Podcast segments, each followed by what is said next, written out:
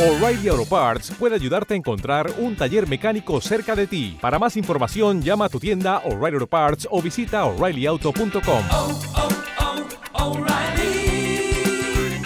oh, Parts.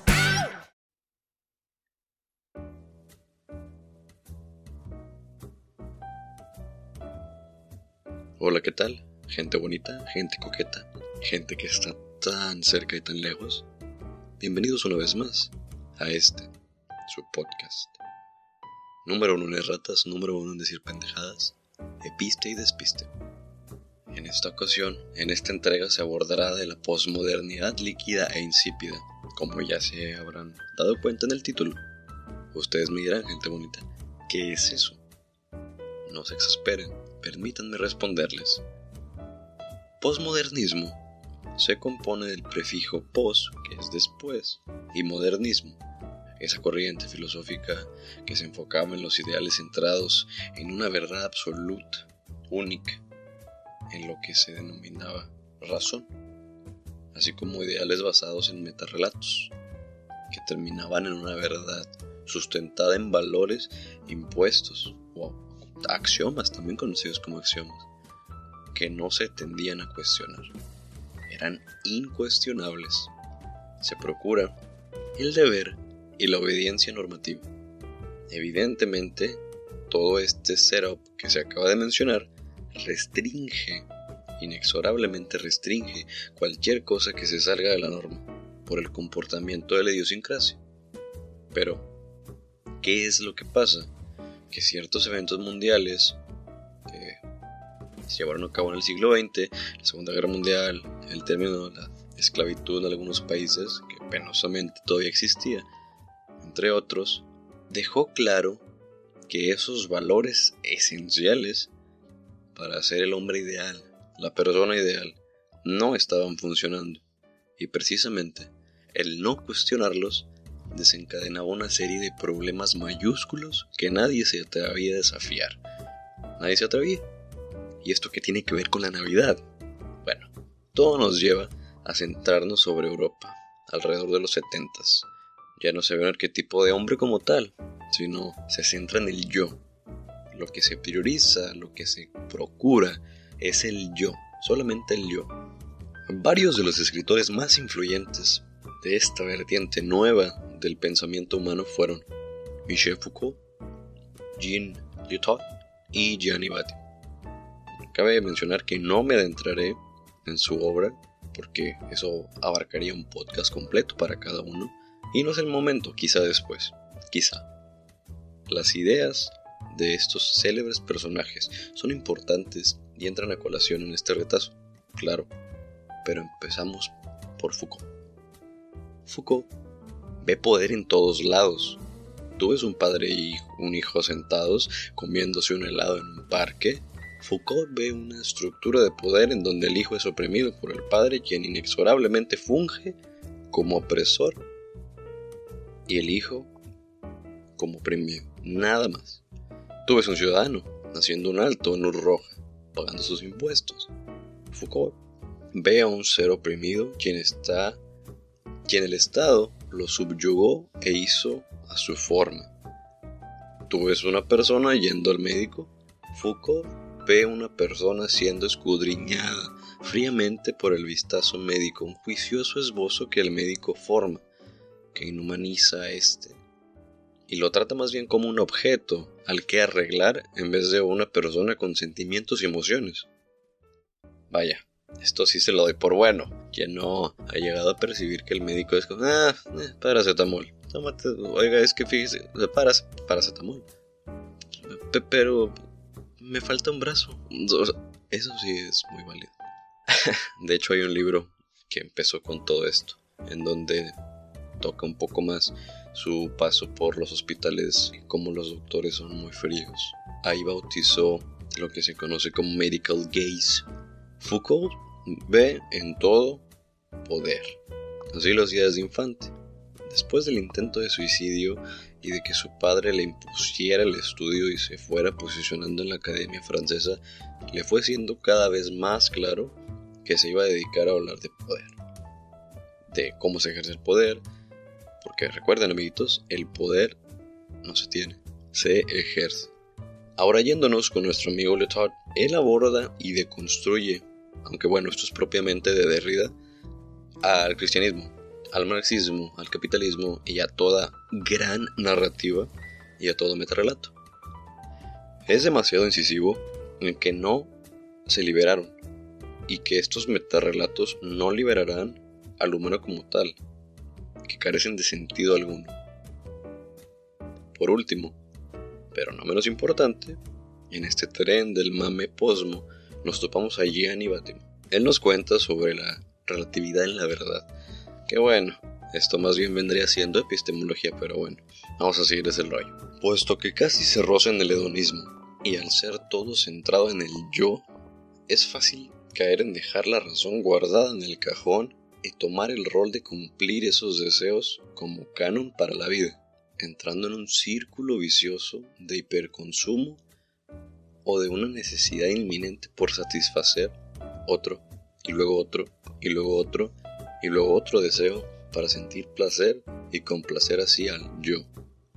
La realidad, eso ya no importa, sino lo que yo desee y con lo que sienta satisfacción. Por eso la necesidad inminente de la remuneración instantánea. El consumir se vuelve como respirar. El futuro, incierto. El presente, lo tomo, lo uso, lo exploto. Porque el hoy es lo que tengo. El futuro, quién sabe. Quién sabe que me depare. Y no me quiero poner a pensar en ello, porque seguro no es algo bueno. Porque claro, qué cosa buena me depara si lo que se creía por siglos no funcionó. No se llegó a ese ideal. Se encadenan los presentes y por el futuro no nos preocupamos. Porque causa ansiedad, causa ansiedad. y nos da esa gratificación del deseo que queremos. Con toda esa deterioración, el tema intrapersonal y el tema de manejo de las emociones y el saber identificar las propias para poder paliar el malestar, canalizarlo y así seguir adelante, es nulo o casi nulo. Es hasta evidente que en tiempos recientes se manifiestan en borbotones y a cada rato, pero casi nadie sabe por qué ni para qué. O al menos las respuestas que te dan entes individuales de esa marcha o protesta en cuestión no coinciden, pero para nada, porque ya no hay conceptos sólidos o fuertes, sino puro concepto débil que permite ser fluido y no encasillarte en algo, pero sin siquiera definirlo o definir la negativa. Un tema muy utilizado, por cierto pasas mucho tiempo de tu vida negando esa parte inclusive de ti mismo que por catarsis y desarrollo de la personalidad es muy probable que hubieses necesitado abordar eso que te molesta de una manera retórica, analítica. Hubieses podido decir, hmm, a ver, ¿por qué me molesta esto? ¿Qué hay en mi ser o actuar que sea tan opuesto a ello? Y llegar a una tesis, a una antítesis, para después pasar a la síntesis, pero no no se pasa por ello. Hay hordas distribuidas en el mundo sin identidad, sin noción de qué es cada cosa, cada concepto, cada constructo, pero que si desafías a lo que su postura epistemológica les dice que es legítimo, y que ni siquiera se han puesto a pensar detenidamente en ello, no la han colocado en tela de juicio, se vienen encima con un sinfín de falacias lógicas y ataques directos que harían dudar a cualquiera sobre si el humano en realidad evoluciona. Este estado de decadencia generalizada y retroceso en el proceso de trascendencia colectiva, a eso, a eso este humilde pendejo lo ha nombrado posmodernidad líquida e insípida. Como no hay normatividad válida, no hay un marco de referencia válido en el cual tomar como cierto, porque nada lo es, porque todo es un absurdo, fragmentando más el pensamiento, fragmento del fragmento del fragmento, submuestra de la submuestra, todo mal, todo ambiguo, y en esa ambigüedad, hasta los que se consideran promotores de esa corriente de pensamiento inexorablemente colisionan puesto que los valores, o bueno, esos valores, entre comillas, o esos ideales, entre comillas, que se rechazaron anteriormente, intrínsecamente sí le daban sentido a la vida al marcar o intentar marcar una pauta, un marco de referencia estandarizado, para poder intentar desde nuestra postura epistemológica como humanidad darle sentido a lo que nos rodea, a nuestros conceptos de ética y de cómo se debiese comportar el hombre.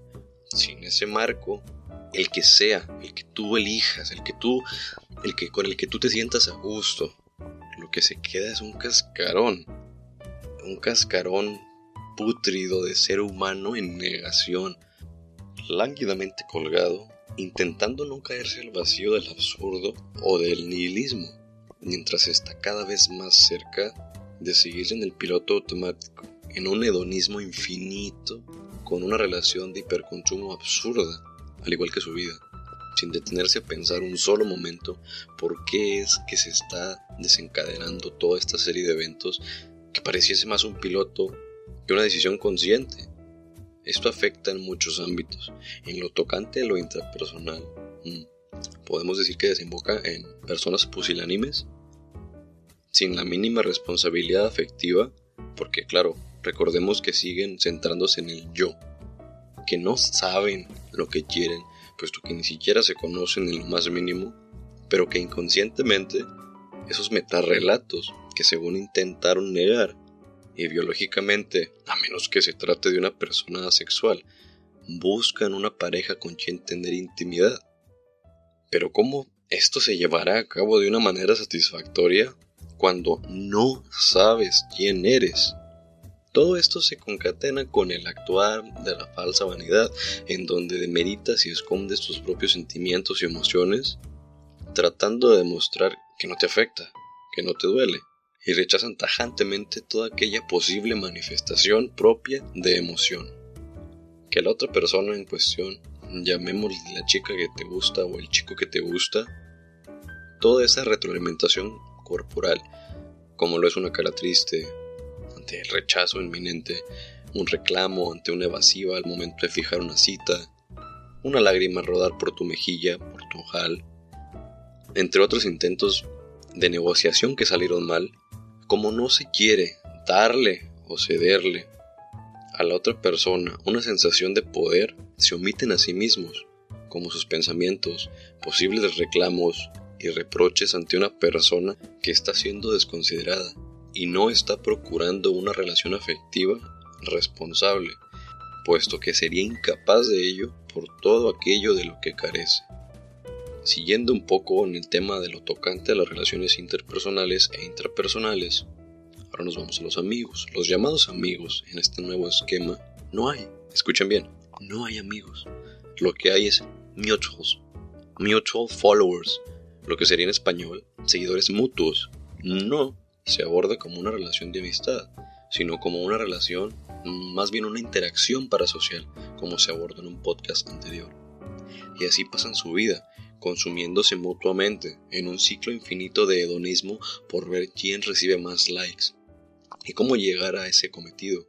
A veces es hasta hilarante que se pongan a hacer posts sobre que la presunta amistad no se siente como amistad, porque dentro de su vestigio, de ese set de valores que rechazaron o decidieron rechazar, saben que el hueco de la relación interpersonal, de la amistad, la están llenando con un fanático mutuo.